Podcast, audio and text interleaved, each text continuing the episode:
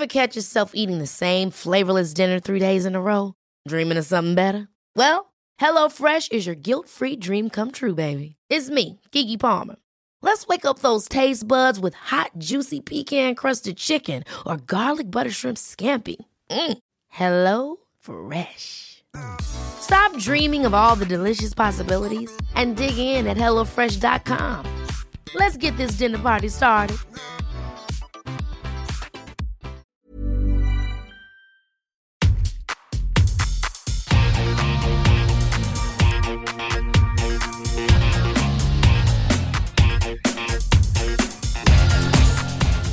Hola, soy Cristina Mitre, periodista y autora del blog de Beauty Mail.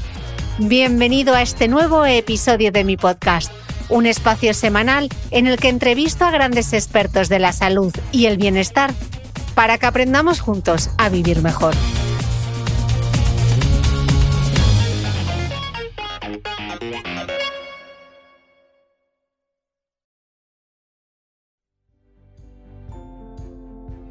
Hoy, mi invitado al podcast es... Hola, soy Facundo Manes, soy neurólogo, neurocientífico y autor con Mateo Niro del libro Ser Humanos. Con él vamos a hablar de su especialidad, el cerebro. Como nos dice el doctor Manes, es el órgano más complejo del universo, un órgano único porque trata de entenderse a sí mismo y también un órgano social que no puede vivir en soledad y lo hacemos coincidiendo con el Día Mundial de la Salud Mental. Un día para recordar que las enfermedades del cerebro son la principal causa de incapacidad, por delante del cáncer o la enfermedad cardiovascular. Y como advierte el último informe sobre el estado mundial de la infancia de UNICEF, uno de cada siete adolescentes padece una afección de salud mental y el suicidio está entre las cuatro principales causas de muerte para los jóvenes de 15 a 19 años en todo el mundo. Y pese a todo, este episodio también habla de felicidad, placer y bienestar, y de cómo podemos trabajar para lograrlo, porque la felicidad no llama a la puerta. El bienestar se construye en el cerebro, nos dice el doctor Manes, y hay muchas cosas que podemos hacer para lograrlo. Y lo fascinante es que la mayoría no son difíciles de conseguir, como el altruismo, los vínculos humanos, la gratitud, en este episodio vamos a aprender a entender, cuidar y mimar el órgano que nos hace humanos.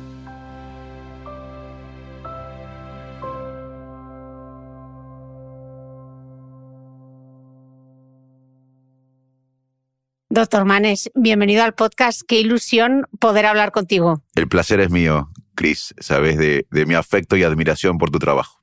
Fascinante tu libro Ser Humanos eh, y mi primera pregunta para arrancar sería saber qué le pasa a nuestro cerebro cuando estamos felices. Bueno, se activan los sistemas de placer. En la base de, nuestro cerebro hay circuitos que tienen que ver con todo lo que nos da placer.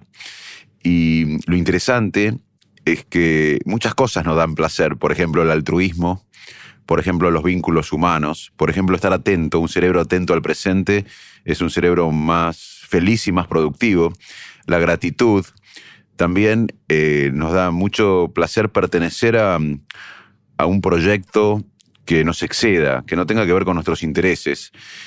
También nos da eh, mucho, mucho placer el estado de flow, cuando hacemos algo que nos gusta mucho y desaparece la noción del tiempo, del espacio y de nosotros mismos.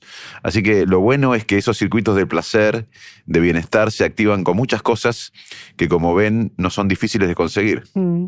Escribes además en el libro que, contrariamente a, lo que muchos suelen pensar, ni la inteligencia ni el nivel educativo están intrínsecamente relacionados con la felicidad, tampoco lo está la juventud, eh, porque muchas veces los adultos mayores son los que declaran los mayores niveles de felicidad.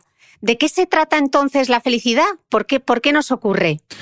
Bueno, el, bienestar eh, se construye. El primer eh, punto que quiero marcar es que uno no va a ir por la calle y con una varita mágica mm, nos van a tocar y nos van a decir tenés que ser, vas a ser feliz o vas a tener bienestar. Las decisiones que tomamos en nuestras vidas, eh, permanentemente tomamos decisiones, tenemos conductas que inciden en nuestro bienestar. Hay una parte que no podemos modificar, un 30% de nuestro bienestar es genético. Si vemos el día soleado o gris, más allá de cómo esté, eh, un 30% depende de nuestros genes, pero eh, hay una gran parte que podemos modificar. Uno de los aspectos más importantes, que recién lo mencioné, pero ahora voy a hacer con mayor extensión, es eh, el tema de los vínculos humanos. Nosotros somos seres sociales. Si ustedes me preguntan a mí, Facundo, ¿cómo definirías el órgano más complejo del universo, que es el cerebro? Es el único órgano que intenta entenderse a sí mismo. Yo le diría en dos palabras, fíjense qué desafío, en dos palabras definir al órgano más complejo del universo, yo le diría que es un órgano social. Eh, de hecho, la soledad crónica nos mata. La soledad crónica es un factor de mortalidad más importante que la polución ambiental y tan importante como el tabaco o el alcoholismo. E incluso influye en, la complicación de enfermedades cardiovasculares o otro tipo de, de enfermedades clínicas. Como el hambre es una alarma fisiológica que nos recuerda que tenemos que alimentarnos para sobrevivir, o la sed es una alarma también fisiológica que nos recuerda que tenemos que hidratarnos para sobrevivir. La soledad es una alarma que nos recuerda fisiológica que tenemos que tener vínculos. Y no pasa tanto por vivir acompañado o vivir solo, eh, sino pasa por tener un, sentirse parte de una red, pertenecer a una red social, es muy importante. Y de hecho, uno de los estudios de psicología más importantes de la Universidad de, de Harvard, y es el estudio más largo del mundo, Estudió jóvenes de Boston, de, barrios vulnerables y de barrios más acomodados, y lo siguió por décadas. Y encontró que el factor que más predecía bienestar era no la fama ni el dinero después de cierto nivel para las cosas básicas, ni el poder, sino los vínculos humanos. También el bienestar, como te dije, tiene que ver con, con un cerebro atento. Por eso hoy recomendamos desde la ciencia y de la medicina una técnica llamada mindfulness, que es un tipo de meditación budista donde uno tiene atención plena, sin juzgar, concentrándose en la respiración y sensando el cuerpo. También otro aspecto muy importante de la felicidad es el altruismo. Ayudar al otro eh, beneficia al que ayudamos, pero también activa los circuitos de, placer de, nuestro cerebro. También eh, el bienestar se construye eh, con creencias. La gente que cree en algo eh, eh, vive más y mejor. Sí, ahí justo, ahí justo te quería preguntar algo, Facundo, porque me ha llamado muchísimo eh, la atención. Y hay una pregunta que tú lanzas en tu libro y que a mí también me intriga. Y tú preguntas, ¿por qué rezan los que rezan? Incluso hmm. hay eh, en la Universidad de Oxford han creado un centro multidisciplinario que estudia las bases neurobiológicas de las creencias y cómo éstas pueden afectar a nuestros estados de conciencia y sentimientos. Eh, cuéntanos esto porque me parece absolutamente fascinante. Sí, es, es fascinante. La, pregunta que intenta responder eh, la Universidad de Oxford con este instituto es, ¿el cerebro crea a Dios o Dios es percibido por nuestro cerebro? Y de hecho hay muchas em, condiciones eh, epilépticas que producen cierta em, eh, experiencia religiosa. Hay, hay convulsiones o crisis epilépticas que, producen sensaciones como de experiencias religiosas. Así que es una pregunta que no tiene respuesta, pero que la ciencia la está abordando. Pero sí que es cierto que parece que, que uno de los aspectos que está fuertemente asociado con una mayor felicidad tiene que ver con ese sentimiento de, de espiritualidad, ¿no? Sí, el, eh, la gente con, con creencias fuertes en algo, con un sentimiento de espiritualidad, que no, no solo tiene más bienestar, Chris, sino también es más resiliente. Eh, eh, una de las características de la gente resiliente es eh, tener un sentido de espiritualidad y creer, tener sentido de creencias en algo. No importa en qué religión crea o en lo que crea, pero las creencias ayudan a ser más resilientes y más felices. Me parece, me parece fascinante. Estábamos hablando de esas actividades que podemos realizar para aumentar nuestra salud emocional. Hablabas de los vínculos, hablabas de un cerebro atento, hablabas del altruismo, estábamos hablando de la fe o de la religión. ¿Qué otras cosas, además? La, gratitud, eh, más que agradecer, más que pensar en lo que no tenemos, eh, agradecer por lo que tenemos. A veces yo me levanto y hay días que pienso, uy, está todo mal en mi vida. Eh, y, recuerdo que, primero que no está todo mal, que, el cerebro crea un poco la, realidad, los pensamientos, y segundo que agradezco estar vivo, hablar, mover los brazos, las piernas, muchos de mis pacientes neurológicos no pueden hacerlo. hay un aspecto que, que sabemos que hoy podemos cambiar la manera que, sentimos, cambiando la manera que pensamos. Eso se llama reevaluación cognitiva de las emociones. Eh, y es uno de los mecanismos importantes para afrontar el estrés. Uno no puede cambiar, uno no puede cambiar la realidad, pero puede cambiar la forma que uno eh, reacciona frente a la realidad. Eh, y básicamente, si yo termino esta entrevista y digo, uy, qué lástima, perdí la oportunidad de hablar con Chris de tal tema, uy, estuve mal, me torturo con mis pensamientos, me voy a sentir mal. Y si yo termino esta entrevista y pienso lo contrario, Qué bueno hablar con Cristina, eh, vamos a quedar en contacto, eh, vamos seguramente a explorar nuevos temas, aprendimos temas nuevos, hice nuevos amigos y amigas eh, en España, me voy a sentir bien. Y básicamente eh, mi cerebro va a crear, mis pensamientos van a, van a crearse luego de esta charla. Eh, y hoy sabemos que la manera en que pensamos afecta la manera que sentimos y podemos cambiar la manera que sentimos cambiando la manera que, pensamos. Y también es muy importante disfrutar los procesos, porque estamos en la vida, vivimos todo el día eh, eh, pensando en la próxima tarea. Ganamos un premio nacional y queremos el premio intercontinental. nos vamos 15 días de vacaciones y queremos tres semanas. Y, y uno tiene la falsa creencia, quizás por eso lo haga, de que cuando uno llega a una meta va a estar el bienestar o la felicidad y eso no suele suceder. Sería lindo, pero no sucede. Eh, es muy importante disfrutar el proceso. Como decía Machado, el problema de las metas es que a veces se cumplen. Eh, es muy importante eh, el proceso, disfrutar el, proceso. Y como bien decías, la edad también tiene un rol interesante en la felicidad. Hay una, hay una U de la felicidad en general en el mundo, donde se han hecho bastantes estudios que son replicados, eh, que en la infancia uno es bastante feliz, más allá si uno crece en Bangladesh o en Boston. Eh, en, la, edad mm, adulta, en la, edad mediana, digamos, entre los 40 y 60 años, uno tiene bastantes frentes en la vida. Tiene eh, el matrimonio, la pareja, los hijos, que son maravillosos, pero generan estrés y ansiedad, el estatus social, el estatus económico, y uno no suele ser tan feliz en esa etapa media de la vida.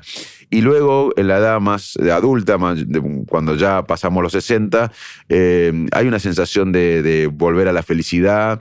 Ya no se quiere jugar en el Barça si uno es eh, deportista o no se quiere hacer tal cosa. Uno se relaja un poco más.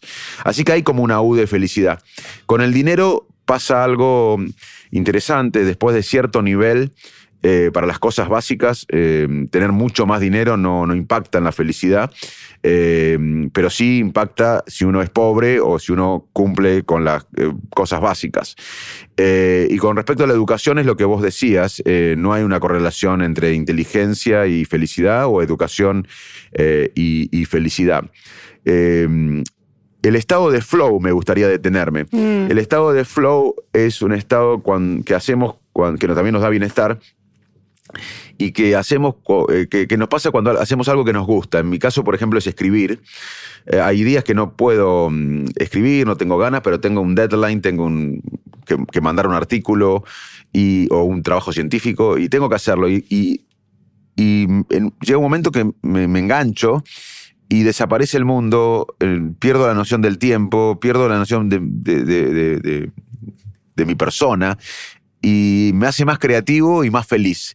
O sea que el flow, hacer lo que a uno le gusta, que cada uno puede ser jardinería o puede ser eh, tocar, eh, comer, cocinar, eh, escuchar música, cada uno sabe lo que le gusta, pero el flow es muy importante para, para el bienestar. O sea que, resumiendo, vínculos humanos, flow, gratitud, eh, un cerebro atento es más feliz y más productivo. Eh, pertenecer a un proyecto que nos exceda. Eh, son, son todas altruismo, son todas posibilidades que tenemos para construir nuestro bienestar. Pero el mensaje más importante es que el bienestar se construye. Es muy importante saber que tenemos que trabajar para, para, tener bienestar. Y por supuesto que hay un bienestar hedónico también, que es del, del sexo, del placer, del ejercicio físico, de la comida. hay un bienestar, pero también tener un sentido de satisfacción con la vida de uno, mirar para atrás y estar conforme con uno mismo. Eh, eh, y, también pertenecer a un proyecto que nos exceda. O sea que la verdad que tenemos mucho para hacer y como ves, son, son cosas que mm, quizás las sabíamos, las dábamos por hecho, pero que no somos muy conscientes de que podemos lograr el bienestar. Y, la mayor parte del día hacemos otras cosas. Estamos todo el día chequeando información, nos estamos estimulando, intoxicando con WhatsApp o con redes sociales. Eh, la verdad que la mayor parte y mm. perdemos el foco, sí. Y además estamos permanentemente buscando la próxima meta. Mm. Eh, y cuando llegamos a la meta nos damos cuenta que tenemos que empezar de nuevo para ser felices. Eh, Facundo, dentro de estas actividades para eh, aumentar esta, o, esta salud emocional, hablabas de la atención y me gustaría pararme un poco en el tema de la meditación y el mindfulness y que nos explicases qué es lo que le sucede al cerebro durante, durante la meditación, porque al parecer se producen ciertas transformaciones cerebrales que van incluso más allá del sistema nervioso y que pueden incluso mejorar la función inmune. ¿Esto es así? Es así. Hubo estudios que pusieron a, budistas eh, con gran capacidad de, meditar en eh, tecnología moderna que estudiamos los neurocientíficos, que se llama una de ellas se llama resonancia magnética funcional, que permite ver la actividad del cerebro mientras eh, tenemos alguna actividad cognitiva o emocional. Y lo primero que quiero decir es que hay una transformación del cerebro. Primero que el cerebro se mm, reorganiza permanentemente, hay plasticidad, neuroplasticidad que es permanente. Esta charla está cambiando mi cerebro, está cambiando tu cerebro y está cambiando el cerebro de la gente que nos está escuchando o viendo. Eh, pero la meditación claramente produce cambios cerebrales. Eh, no me gustaría entrar en los cambios porque eh, hay algunos estudios que dicen que se activa un área, que se desactiva otra área, pero básicamente las áreas que regulan la noción del tiempo y el espacio también eh, tienen cambios, pero claramente hay cambios, cuando uno medita hay cambios cerebrales y como bien decís, esto repercute en el cuerpo. Eh, de hecho, hoy se usa la meditación como tratamiento eh, acoplado al tratamiento convencional para la depresión, para el dolor, para la ansiedad, pero es muy importante saber que la meditación también se usa para el bienestar, para lograr el bienestar. Eh, y mindfulness es un tipo de meditación que yo la uso, por ejemplo, porque mm, eh, la meditación, más que leer sobre meditación, hay que hacerla, hay que practicarla. Mucha gente lee todo el día de meditación, pero hay que practicarla. Y, mindfulness es una meditación que yo la tengo en mi, mi celular, en mi teléfono móvil y me pongo los auriculares entre paciente y paciente o cuando estoy viajando a un lado o me llevan en auto a un lado o en colectivo o en bus o en el avión y, nos permite eh, en poco tiempo, luego de cierto entrenamiento, eh, conectarnos plenamente, tener atención plena y la atención plena lo que hace es frenar eh, la rumiación. Nosotros permanentemente estamos pensando en la próxima tarea. Por ejemplo, nosotros vamos a estar tentados ahora a decir, ¿cuándo termino? ¿Cuándo le hago la próxima pregunta? ¿Cuándo, ¿Qué respondo? ¿Qué, ¿Qué pregunta me va a hacer Cristina? Estamos permanentemente pensando en el futuro. Eso nos genera cierta ansiedad. O revisando el pasado. Estuve bien, estuve mal. Y lo que hace la atención plena es bajar eh, los circuitos de ansiedad y hacernos mucho más plenos. Mm. Estábamos hablando antes sobre el bienestar y, mencionabas la importancia que tiene la solidaridad y el altruismo. ¿Cómo influye el perdón? La compasión es una de las cosas eh, muy importantes. Eh, incluso la gente con compasión va a tener un rol cada vez mayor en el mundo porque es una de las cosas que las máquinas, la tecnología, la inteligencia artificial eh, no va a poder hacer. En el libro nosotros planteamos que mm, básicamente que salimos de esta pandemia mejores si eh, reforzamos las habilidades que nos hacen humanos y que las máquinas, la tecnología nunca va a poder reemplazar. Y la compasión es una de ellas. Eh, y, y, perdonar es gratificante. el desapego es gratificante. Incluso una de las aspectos de la meditación es eh, cuando uno tiene a alguien adversario, algún, alguna persona que no le cae bien o algún, a mí no me gusta llamar enemigo, pero imagínense que algunos tengan enemigos, es pensar lo mejor de esa persona y eso produce cierto bienestar, es paradójico, pero desearle la mejor, lo mejor a la persona que uno tiene cierta competencia o adversidad nos, nos hace bien, eh, es muy importante la, la compasión. Con respecto al altruismo, déjame decirte que algunas reflexiones. Eh, el altruismo activa eh, los sistemas de placer, los circuitos de placer que tenemos en el cerebro, que, lo activan las drogas, eh, la cocaína o el sexo o todo lo que nos da placer. Y mm, hay dos tipos de altruismo. Uno sobre lo que vemos. Por ejemplo, si uno ve a alguien en la calle con hambre, va a tender a darle algún alimento o unas monedas. y eso lo compartimos con otras especies. Eh, hay otras especies que también son altruistas en lo que, mm, en lo que ven. Pero, mm, eh, por ejemplo, si uno eh, va a YouTube y ve un video del año 85 en el zoológico de Chicago, va a ver que se cae un bebé a la jaula de los gorilas en, en el zoológico de Chicago y los gorilas lo van a atacar al bebé porque lo ven como un cuerpo extraño, y una gorila hembra con un gorilita acá arriba lo protege al bebé humano y lo lleva a la guardia. O sea que esto muestra claramente que otras especies también tienen altruismo sobre lo que ven. Pero los seres humanos somos los únicos en las especies, dentro de las especies, que somos altruistas de las cosas que no vemos. Vos y yo podemos luchar por el hambre en África que no vemos, o podemos luchar por el cambio climático que van a disfrutar nuestros nietos. Eh, los seres humanos somos altruistas por, por las cosas que no vemos, y eso nos hace diferentes en las especies, y eso nos hace muy felices también. Interesante. Eh, hablando de la felicidad y del bienestar, es imposible no mencionar el amor. Y me ha gustado mucho cuando dices en el libro que no se ama con el corazón, sino que se ama con el cerebro, que al final es quien dicta toda nuestra actividad mental, ¿no? Tú escribes que el corazón, más que el origen de nuestras emociones, es la víctima. Qué equivocados estábamos, Facundo. Sí, es así. Eh, tanto que había un cirujano muy conocido escocés que mm, eh, tenía enfermedad cardíaca y decía, pensar que mi vida está en manos de cualquier patán que me pueda hacer enojar. Y murió de un infarto luego que se peleó con otro médico. Así que claramente el corazón es la víctima de nuestras emociones que se generan en el cerebro.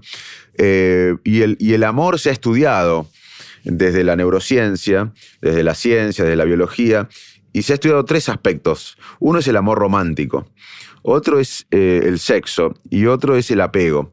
Eh, uno puede tener sexo sin amor romántico y sin apego, pero puede también tener eh, sexo y apego o sexo y amor romántico.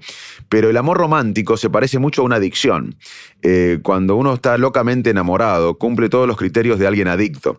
uno está pensando locamente, todo el día obsesivamente, como alguien que piensa en la droga, uno piensa obsesivamente en la persona de la cual está enamorada. Uno toma riesgos, como el adicto toma riesgo para conseguir la droga, uno cuando está locamente enamorado toma riesgos para estar con otra persona, eh, etcétera, etcétera. Así que hay muchas conductas que son parecidas en alguien locamente enamorado con alguien adicto.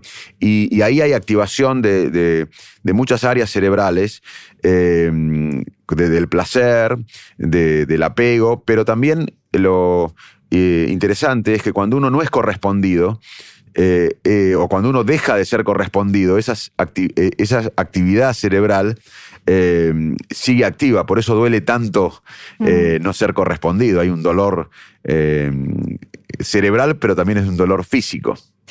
hay que hablar también de las nuevas tecnologías, ¿no? ¿Qué interrogantes y qué preocupaciones te plantean las nuevas tecnologías en relación a nuestro cerebro? ¿Cómo afecta, por ejemplo, al funcionamiento cognitivo? Eh, hablábamos antes de los vínculos sociales. ¿Cómo nos está...? Es muy importante tu pregunta, eh, porque es una de las cosas que nos complican, eh, nos complica diariamente y no nos damos cuenta. a veces uno está bien, tirado en la cama, y va a Facebook y ve a una prima que no quiere mucho en el Caribe eh, y, nos da cierta envidia o ve un político que eh, en Twitter que no tiene mucho nuestro afecto y va bien las encuestas. Y nos, o sea que las redes a veces no, nos hacen más infelices de lo que pensamos porque nos eh, produce rumiaciones.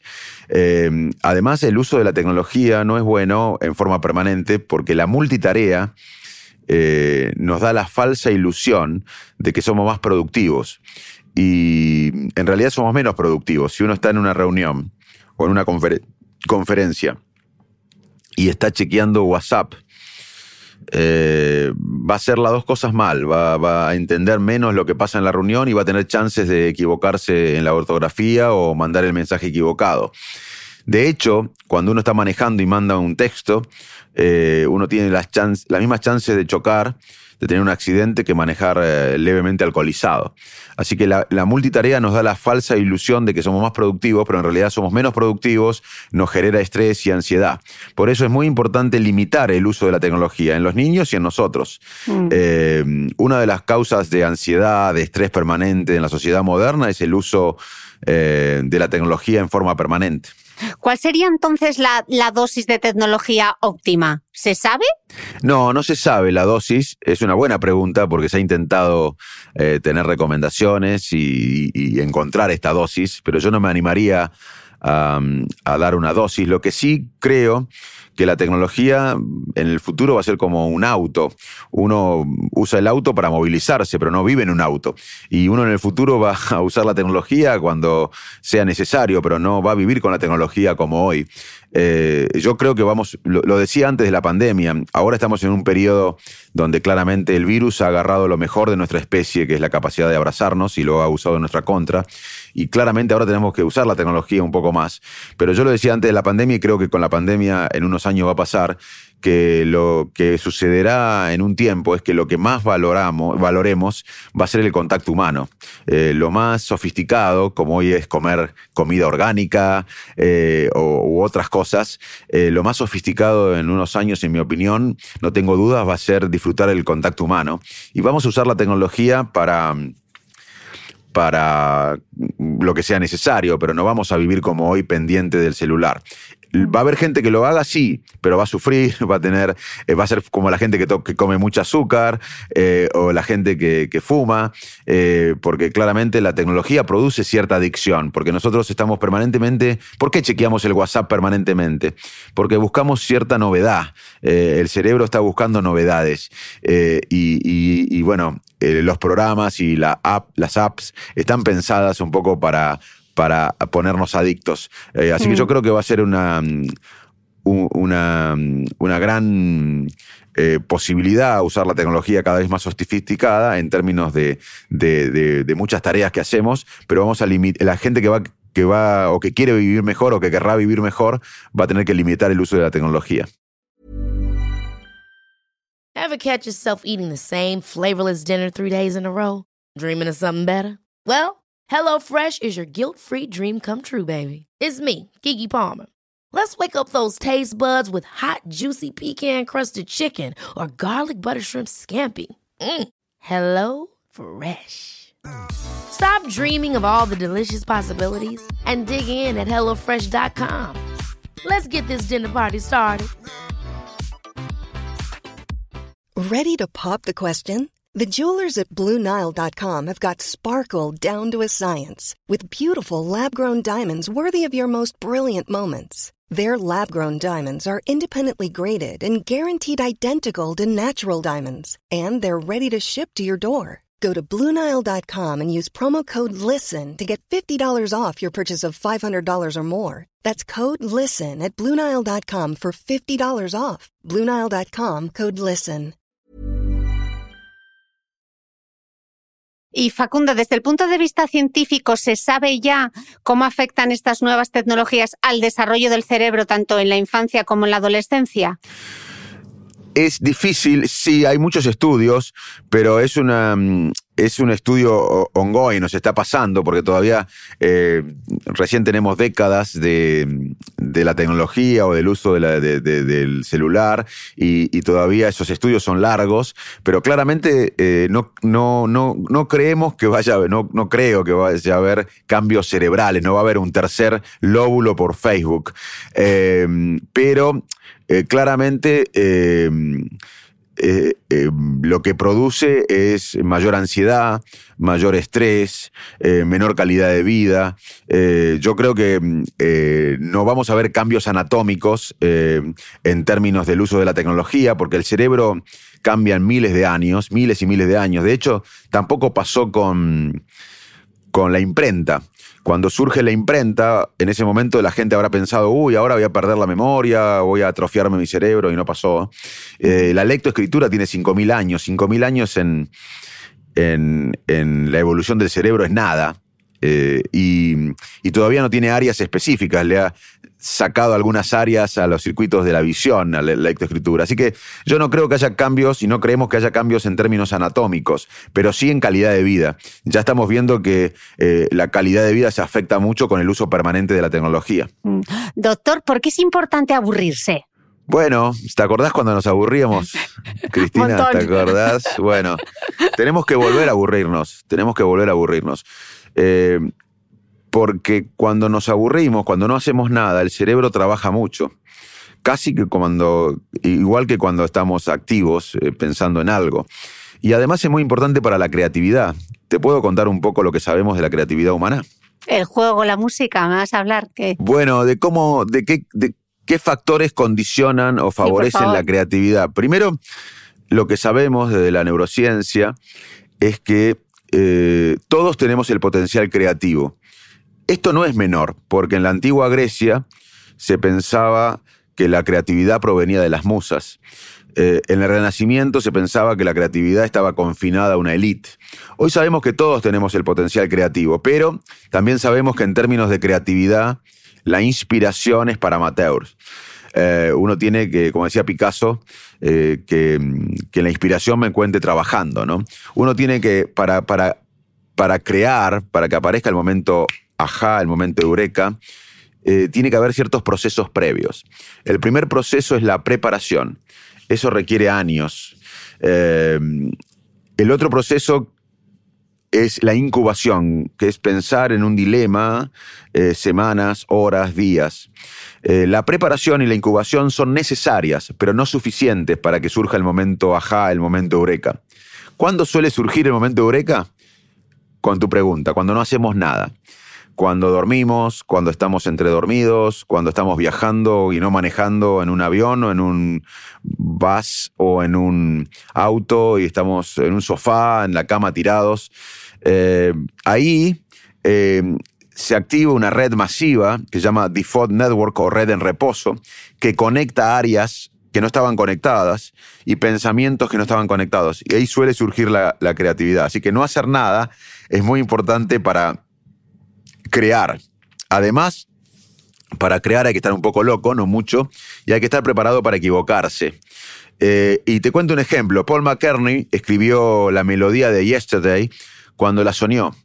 Eh, pero mm, si yo vivo 90 años y voy a dormir 30, porque uno duerme un tercio de la vida, y te aseguro que nunca voy a soñar Yesterday, porque Paul McCartney tenía, tenía años de músico, tenía preparación y en las últimas semanas estuvo incubando, pero solamente surgió eh, la melodía cuando no hizo nada. Así que hay que aburrirse.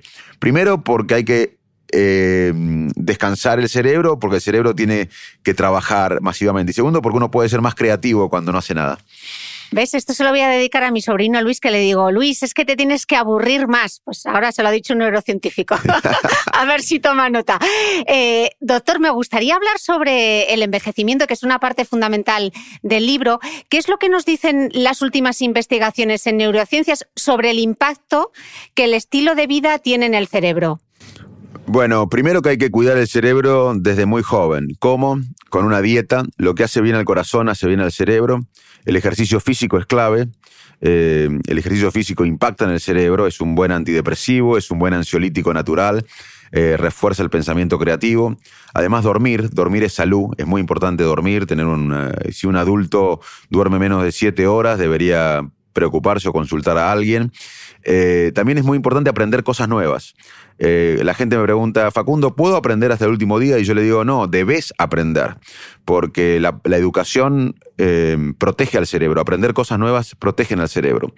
También manejar el estrés. Uno no puede modificar la realidad, pero puede modificar la respuesta a la realidad, cómo reacciona frente a la realidad. además, los vínculos humanos, otra vez los vínculos humanos son claves. Hay zonas azules en el mundo donde la gente tiene larga expectativa de vida. Eh, California, eh, Costa Rica, algunos lugares de Costa Rica, de California, algunos lugares de Japón y Cerdeña, por ejemplo. Y mm, se investigaron, se investigó en Cerdeña eh, cuál era el factor que mm, predecía longevidad. Y se encontró que el factor humano, las relaciones humanas, porque eh, en Cerdeña los ancianos, porque las mujeres en general viven eh, una década más que los varones, eh, pero en Cerdeña los varones vivían iguales que, la misma expectativa de vida que las mujeres. Y, y se estudió que qué factor influía en la longevidad. Y el factor humano, la conexión humana, los vínculos, porque en ciertos lugares de Cerdeña los vínculos con los jóvenes, viven la familia juntas, el vínculo humano es muy importante. Así que en resumen, para proteger al cerebro, una dieta saludable, ejercicio físico, dormir, manejar el estrés, vínculos humanos, aprender cosas nuevas, eh, son claves para, para tener una, una mente saludable. Y cuanto antes empecemos en la vida, eh, va a repercutir mejor. Esto lo tenemos que ya empezar a los 30, 30 y pico de años, a empezar a cuidar nuestro cerebro. ¿Cambia la anatomía del cerebro a, medida que vamos envejeciendo? Y, si es así, ¿a partir de qué edad? Y, también cómo, cómo, se van notando esos primeros cambios cognitivos. ¿En qué ¿A qué debemos estar atentos? Bueno, primero que yo quiero decirles que el envejecimiento es un desafío, pero también es una oportunidad. Yo no veo el envejecimiento como una pendiente decadente, el envejecimiento normal. Lo veo como incluso algo que puede ser ascendente en términos de funciones. Eh, uno es más sabio, uno tiene más experiencia, tiene más eh, habilidades que mm, eh, algunos jóvenes y mm, los jóvenes quizás son mejores en la rapidez mental o en ciertos tipos de memoria, pero los adultos mayores, como dije, son mejores en experiencia, en estrategia, en sabiduría. Así que yo lo veo como algo positivo el envejecimiento normal sin patología. Eh, y uno empieza a perder memoria, pero es normal, sobre todo la memoria que tiene que ver con los nombres de, de personas, porque es difícil asociar los nombres de personas con algo. Es verdad, ¿por eh, qué ocurre? Que era una de mis preguntas. ¿Por qué de repente te pones a decir un nombre y no te... ¿Pero cómo se llamaba? O quieres decir un nombre y te salen siete nombres antes de que te salga el nombre de esa persona. ¿Por qué ocurre? Porque los nombres, eh, eh, uno recuerda mejor las cosas que puede asociar. Y los nombres es difícil asociar Roberto a alguien, o Luis, o Carla, o Karina a algo. Entonces eh, es muy difícil asociar los nombres. Las caras la puede asociar a una situación, pero los nombres son difíciles de, asociar a algo. Y eso claramente nos hace perder un poco la capacidad de recordar nombres a medida que envejecemos. Pero es normal. ¿Cuándo uno debe preocuparse con los problemas de memoria? Cuando, primero, cuando los demás lo notan. Eh, cuando uno nota que uno tiene problema de memoria y los demás no lo notan, uno no debe preocuparse. Cuando los demás no lo notan, sí. Y cuando los problemas de memoria empiezan a impactar en las actividades, tanto en la esfera laboral, social, eh, familiar, pero mm, en general el olvido mm, es parte, el olvido es parte importante de la memoria. Hay un cuento de Borges que se llama, el cuento se llama Funes el Memorioso. Funes era un peón de campo de un pueblo de Uruguay, de Fray Ventos, que tenía una tragedia, Funes. Recordaba todo.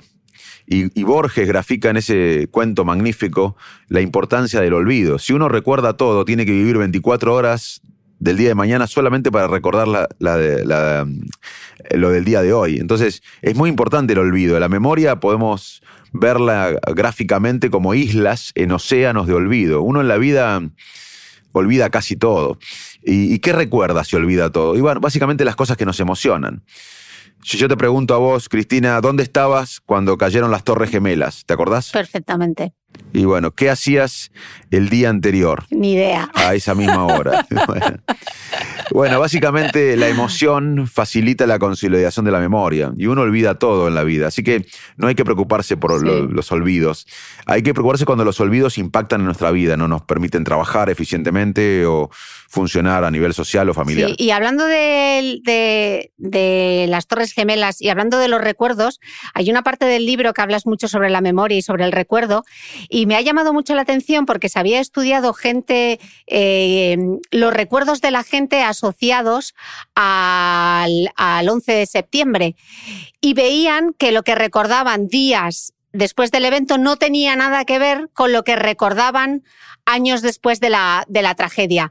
¿Cómo funciona la memoria? Porque al final no es un baúl de recuerdos, tú dices en el libro.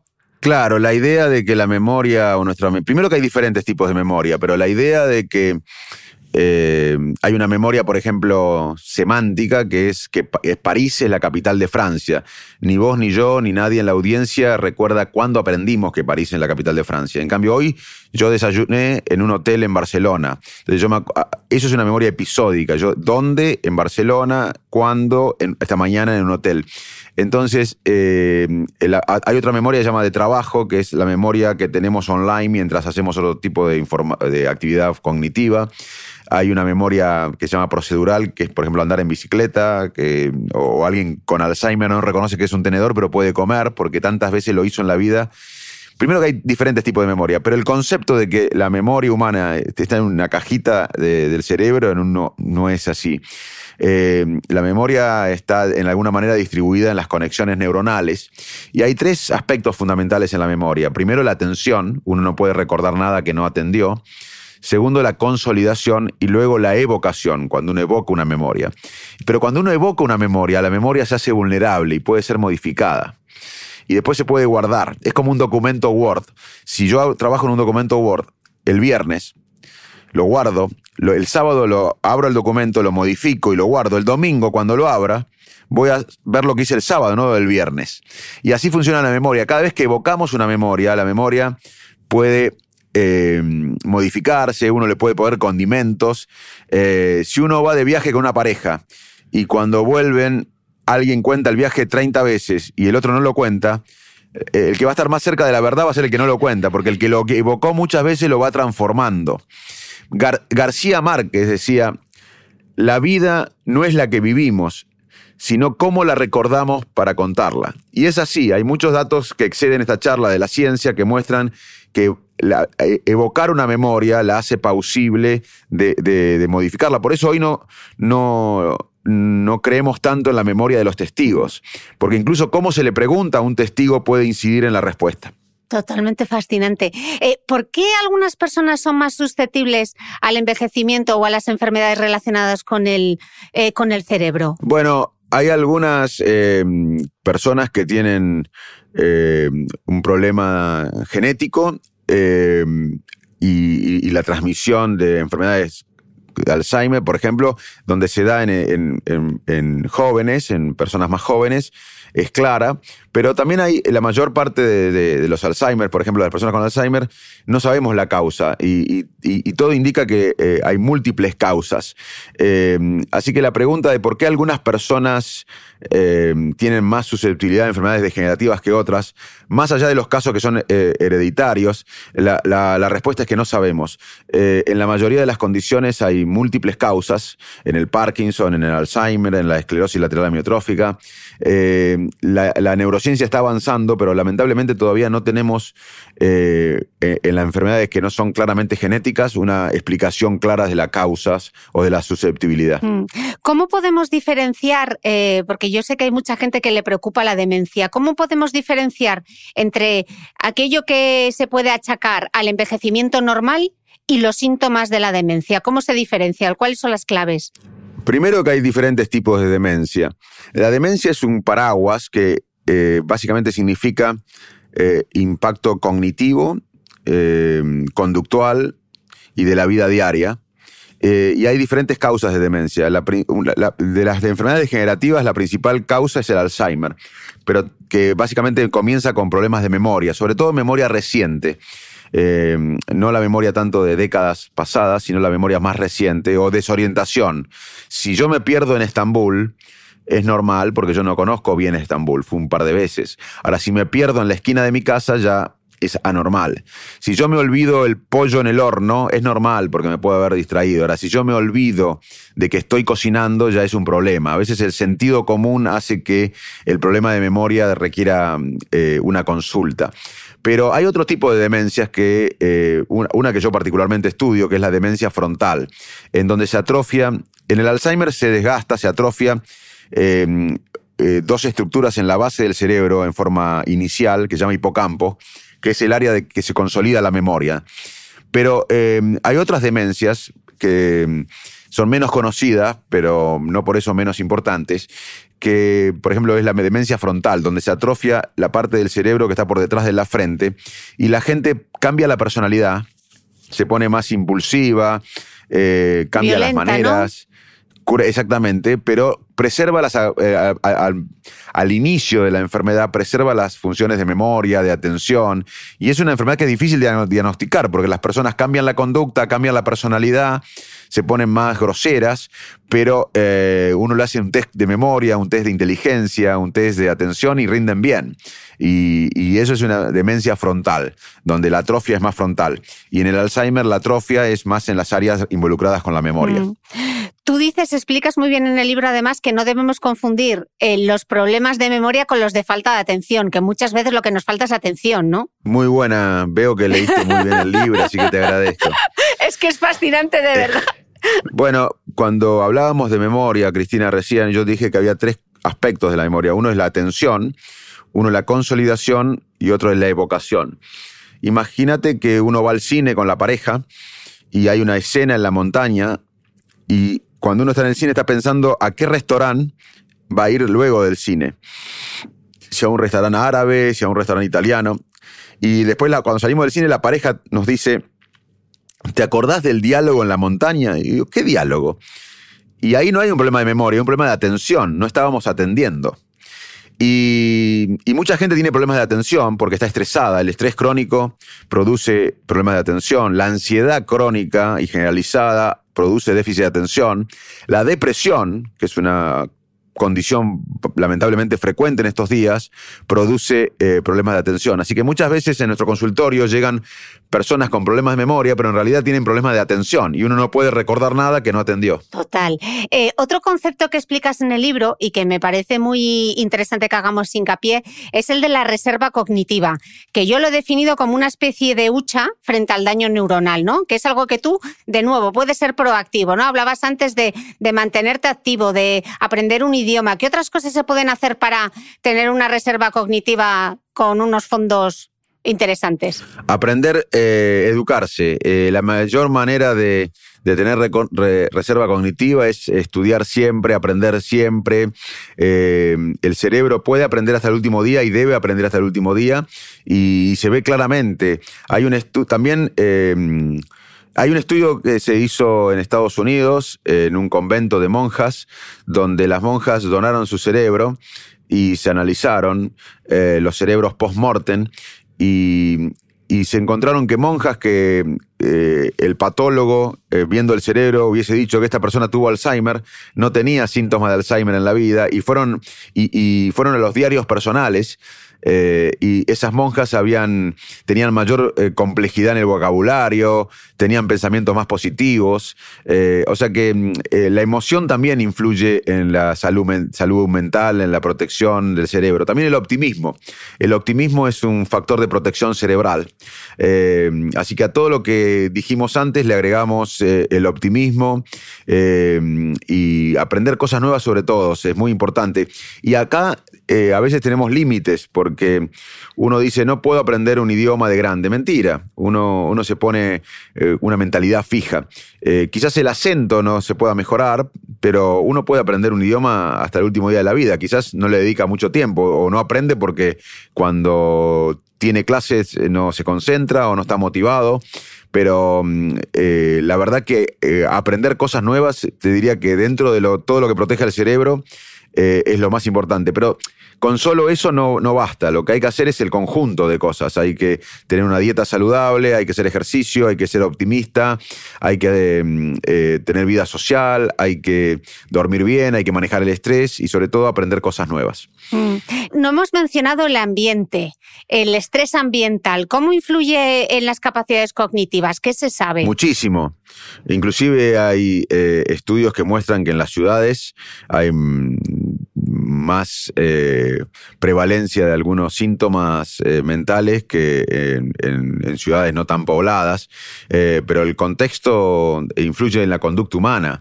Nosotros tenemos dos sistemas de decisiones, uno que es más automático, no consciente, que no requiere gasto energético, y otro que es más racional, deliberado y que con, que conlleva gasto energético, pero las decisiones nuestras están todas eh, relacionadas con el contexto. Nosotros eh, eh, dependemos mucho para nuestra conducta y para decidir del contexto. El contexto influye muchísimo en la conducta humana. Mm. Habías mencionado, hemos mencionado el tema de la dieta, del tema del ejercicio físico y el sueño, que a veces lo pasamos un poco por alto, lo has mencionado. pensamos que es una actividad pasiva, como tú bien describes en el libro, pero todo lo contrario, es sumamente activa, ¿no? ¿En qué consiste el sueño? ¿Por qué es tan importante? Bueno, eh, no sabemos bien. Eh, debe ser algo importante porque dormimos un tercio de nuestras vidas. Eh, sabemos que tiene que ver con la, mm, mm, la regulación del sistema hormonal, del sistema inmune, de consolidación de la memoria. Y sabemos también que, como bien dijiste vos, es un proceso activo. uno gasta energía cuando duerme.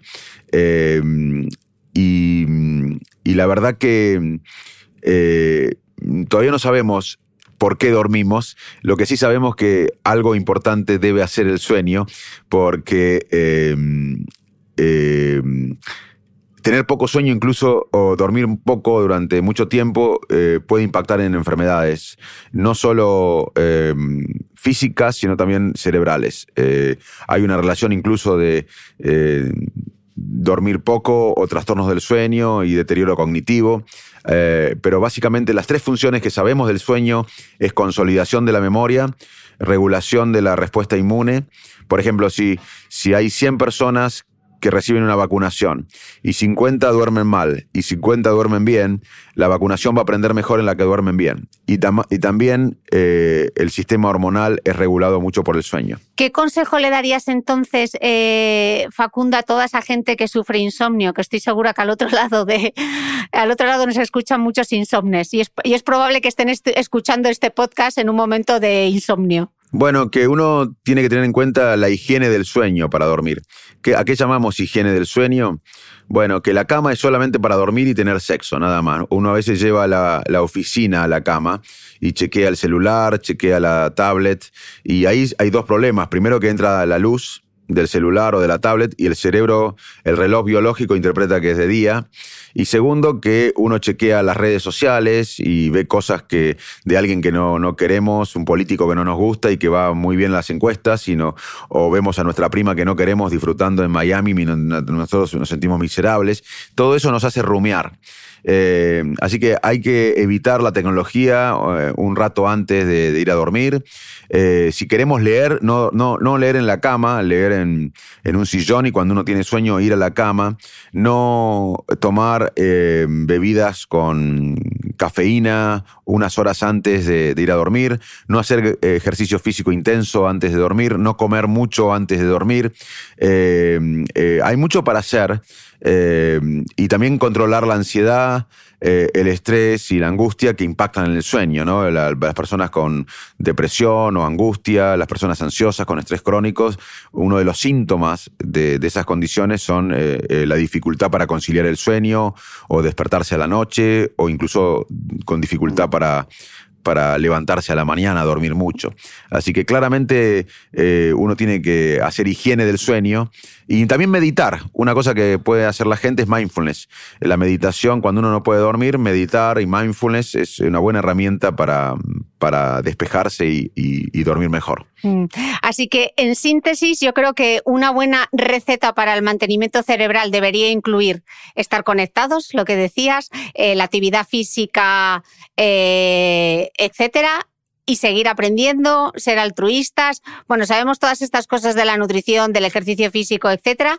Y pese a todo eso, pese a toda esa evidencia que tenemos, me gustaría que explicases un fenómeno que yo veo mucho en redes sociales y en el que tú te detienes en el, en el libro, que es la disonancia cognitiva que pese a toda esa información que tenemos, pese a todas las evidencias, etcétera, eh, nos resistimos y nuestros propios sesgos nos juzgan una mala pasada. Expliquemos esto de la disonancia cognitiva y por qué es tan importante ser conscientes. Bueno, uno a medida que crece, eh, de acuerdo a las experiencias que vive, a cómo interpreta las experiencias, la gente que lo rodea, el contexto que vos mencionabas, que es muy importante, va construyendo esquemas mentales que nos permiten sobrevivir. La verdad que nosotros vivimos en forma automática y estos esquemas mentales, estos bias, estos sesgos, nos ayudan a sobrevivir. Eh, pero a saber, eh, tenemos que saber que hay dos cosas que a los seres humanos nos importa más que la verdad. Eh, primero es sobrevivir y segundo pertenecer a un grupo. Si hace 40.000 años un antepasado nuestro estaba en la selva y veía una sombra y mm, quería buscar la verdad, ¿qué, qué daba la sombra? Si era un oso agresivo o una rama que daba la sombra. Si era un oso agresivo, no sobrevivía. Entonces a nuestro antepasado no le importaba la verdad, no importaba buscar la verdad, si era un oso o una rama, disparaba. Es más importante sobrevivir que la verdad. Y también otra cosa más importante, porque nosotros somos seres humanos y prevalecimos frente a otras especies por vivir en grupos complejos. El grupo hace miles de años significaba más protección ante el peligro y más comida. Entonces es muy importante para nosotros pertenecer a un grupo. Y mm, a veces eh, otra cosa que es más importante que la verdad, además de sobrevivir, como en el caso del oso o la rama, es pertenecer a un grupo. Por ejemplo, si yo soy un biólogo del Midwest americano, de Iowa, donde hay mucho voto republicano, hay mucho voto conservador, mucho voto pro-Trump, pero soy científico y entiendo que el cambio climático es una realidad, no es fake news, pero todo mi entorno eh, eh, es conservador, es anti eh, eh, cambio climático, no creen en el cambio climático. Eh, yo voy a minimizar un poco mi, opinión, porque es más importante pertenecer a mi grupo, a mi tribu, que, la verdad. Y así funcionamos, vamos por la vida con estos anteojos que construimos, con estos esquemas mentales, y tomamos todo lo que coincide con nuestros esquemas mentales e ignoramos o minimizamos lo que no coincide. la verdad no cambia, la evidencia no cambia lo que pensamos. Por eso eh, leemos las editoriales políticas que coinciden con lo que pensamos, por eso buscamos información en las redes que coinciden con lo que pensamos. Eh, así somos. Y cuando alguien nos enfrenta con evidencia que contradice nuestras creencias, se produce una disonancia cognitiva, es insoportable. Entonces lo tendemos a minimizar, porque lo que está en juego eh, no es el tema, no es el cambio climático ni el político en cuestión. A veces nos peleamos. Si nosotros queremos a un político y nos dan evidencia que es corrupto, nosotros nos discutimos con esa persona, pero no por el político, no es tan importante la persona, sino porque esa evidencia pone en crisis nuestra identidad. Eh, eh, es, más importante que el tema. ¿no? No, discutimos tanto por los temas, sino por nuestra identidad. La construcción de nuestra identidad se pone en juego, se, se pone en duda cuando la evidencia la contradice. Y eso es insoportable. Y eso es la disonancia cognitiva. ¿Cómo se sale de esto? Con empatía. Empatía es la habilidad de imaginar qué siente el otro y qué piensa el otro y con un proyecto común colectivo. Muchas veces, eh, eh, pero es, difícil convencer al otro. O sea, la gente no cambia en general con la evidencia. Lo que pasa es que esto tiene implicaciones muy graves porque, claro, eh, hablamos muchas veces de temas de salud, ¿no? Lo hemos visto con, con las vacunas incluso, ¿no? Lo que ha pasado. Y luego las redes sociales son un caldo de cultivo todavía para reconfirmar, para reconfirmar esos sesgos, ¿no?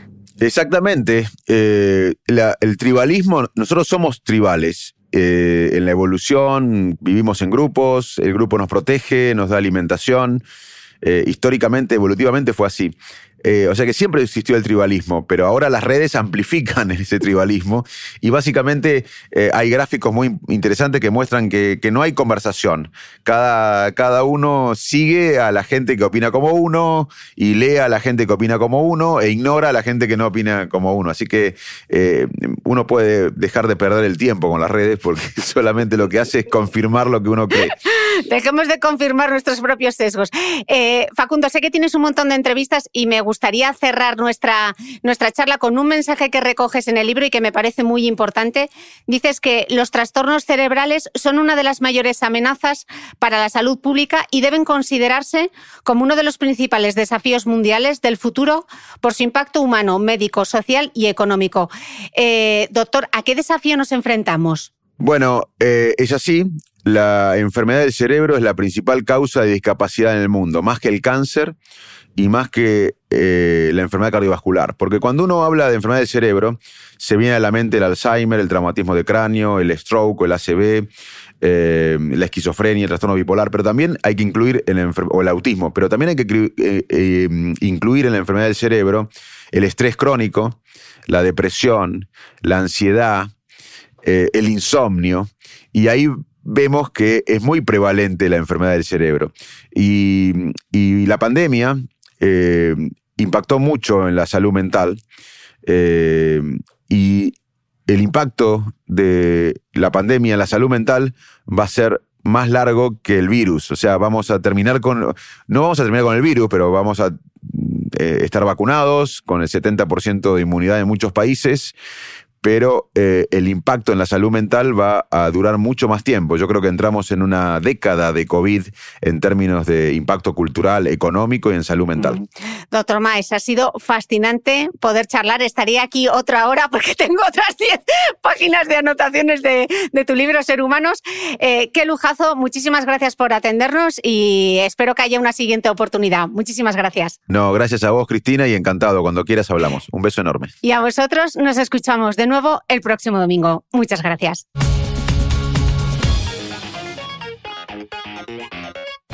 No olvides que todas las notas de este capítulo están en mi blog de beautymail.es.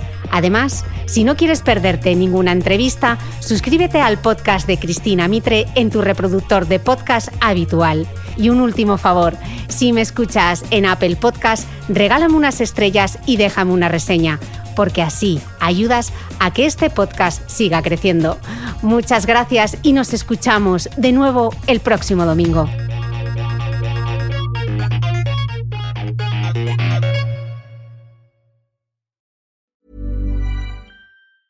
Ever catch yourself eating the same flavorless dinner three days in a row? Dreaming of something better? Well, HelloFresh is your guilt-free dream come true, baby. It's me, Kiki Palmer. Let's wake up those taste buds with hot, juicy pecan crusted chicken or garlic butter shrimp scampi. Mm. Hello Fresh. Stop dreaming of all the delicious possibilities and dig in at HelloFresh.com. Let's get this dinner party started.